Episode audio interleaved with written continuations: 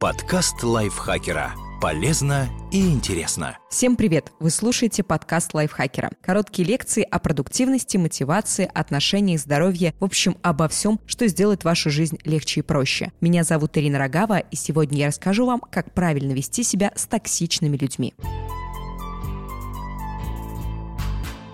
Как понять, что рядом токсичный человек? Вы просыпаетесь утром и, наконец, понимаете, что увязли в проблемных отношениях. Вы обижены и сбиты с толку. Причинять вам боль может родитель, брат или коллега, друг, супруг или даже любовник. Не столь важно, манипулируют ли они вами, запугивают или пытаются обвинить вас в своих проблемах. Вы не знаете, как вести себя в этой ситуации. Несколько примеров подобных отношений. Ваша подруга постоянно язвит, а в последнее время ее колкости стали очень жестокими. Ваш коллега не только отвергает все ваши предложения и идеи, но и активно принижает вас перед теми, кто вас слушает. Ваш супруг говорит вам жестокие вещи, а на возражение отвечает, что вы слишком чувствительны или вовсе отказывается говорить об этом. Родители занижают ваши достижения, что бы вы ни сделали. Не все остаются в таких отношениях, по крайней мере, надолго. Некоторые сразу определяют токсичных людей и знают, как вести себя с ними. Часто это уверенные в себе люди, которые стремятся к доверительным отношениям и не позволяют обижать себя. Обратная ситуация складывается для людей с заниженной самооценкой, предпочитающих зависимое положение. Они не знают, как выглядят здоровые отношения и чаще оказываются связаны с токсичным человеком. Как себя вести? Распознайте в себе черты, которые делают из вас легкую добычу.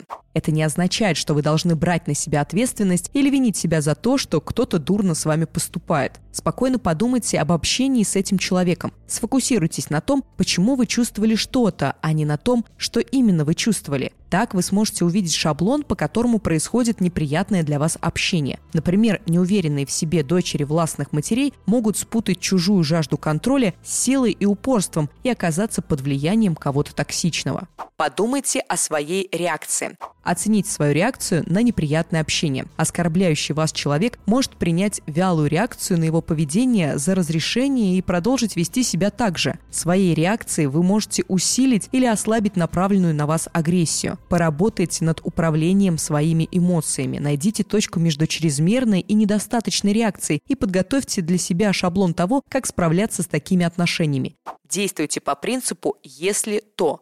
Проигрывайте в голове наиболее вероятные конфликтные ситуации и свое поведение. Например, если она скажет мне что-то грубое, то я спрошу ее, почему она меня оскорбляет. Очень важно научиться отстаивать свои чувства. Прекратите искать оправдания. Одна из причин, по которой люди остаются во вредящих им отношениях – недостаток веры в себя. Если вы оправдываете токсичное поведение, он не имел этого в виду, он не хотел. Или списываете его на незнание, непонимание, она не понимала, что грубит то самое время остановиться и понять, почему вы так поступаете. Если вы замечаете, что ведете себя подобным образом, остановитесь. Не бойтесь безвозвратных потерь. Люди избегают потерь во что бы то ни стало. Они предпочитают держаться за то, что у них есть сейчас, даже если в будущем это окажется бесполезным. Наша привычка фокусироваться на том, сколько энергии, эмоций, времени или денег мы вложили во что-то, удерживает нас на месте. Что бы ни было этими инвестициями, вы не сможете их вернуть. Годы, вложенные в бесперспективную работу или отношения, деньги, потраченные на сломавшуюся машину или на спекуляции, не вернуть. Это бессмысленно, как и отношения с токсичными людьми. Если вы часто размышляете о том, сколько вложили и чем пожертвовали ради токсичного человека, подумайте, какой станет ваша жизнь через год или пять лет, если вы прекратите эти отношения. Если связь не разорвать, то последующие годы станут всего лишь очередной жертвой, принесенной вами человеку, который этого не оценит. Признайте силу переменного одобрения. По своей природе мы склонны к оптимизму и больше увлечены, если не всегда получаем желаемое. Это может подпитывать нашу тягу к токсичным людям. Беррис Фредерик Скиннер, американский психолог-бихевиорист, проводил эксперимент с тремя голодными крысами в отдельных клетках каждой из них был рычаг, на который животное могло нажать и получить еду. В первой клетке после нажатия на рычаг всегда появлялась пища. Крыса это поняла и спокойно занималась своими делами. Во второй клетке рычаг никогда не доставлял еду. Крыса усвоил урок и потерял интерес к нему тему – третьей клетке рычаг работал в случайном порядке и стал навязчивой идеей крысы. Она нажимала на него постоянно. Это и есть переменное одобрение. Этот принцип работает и в человеческих отношениях. Когда токсичный человек делает что-то хорошее, ваше сердце охает от радости. Оптимизм достигает потолка, и вы думаете, что ситуация исправляется. Это надолго запирает вас внутри, как крысу в клетке с рычагом. Защищайте границы или планируйте отступление. Если контакта с токсичным человеком не избежать, установите барьеры и тип поведения, который вы хотели бы видеть. Не нужно быть грубым или обличающим, если кто-то нарушает ваши границы. Важно быть прямым и решительным. Если это происходит на работе, то сделайте все официально и закрепите в бумажном виде. Коллеги, скажите, например, ты можешь меня критиковать, но я бы предпочел, чтобы ты не переходил на личности. Мой внешний вид не имеет никакого отношения к работе. Если от общения с кем-то токсичным можно уклониться, сделайте это. Учитесь предвидеть возмездие.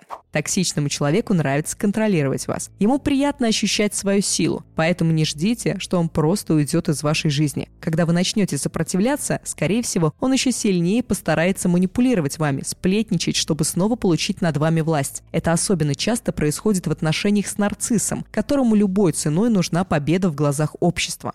Не делайте из оскорбительного поведения норму.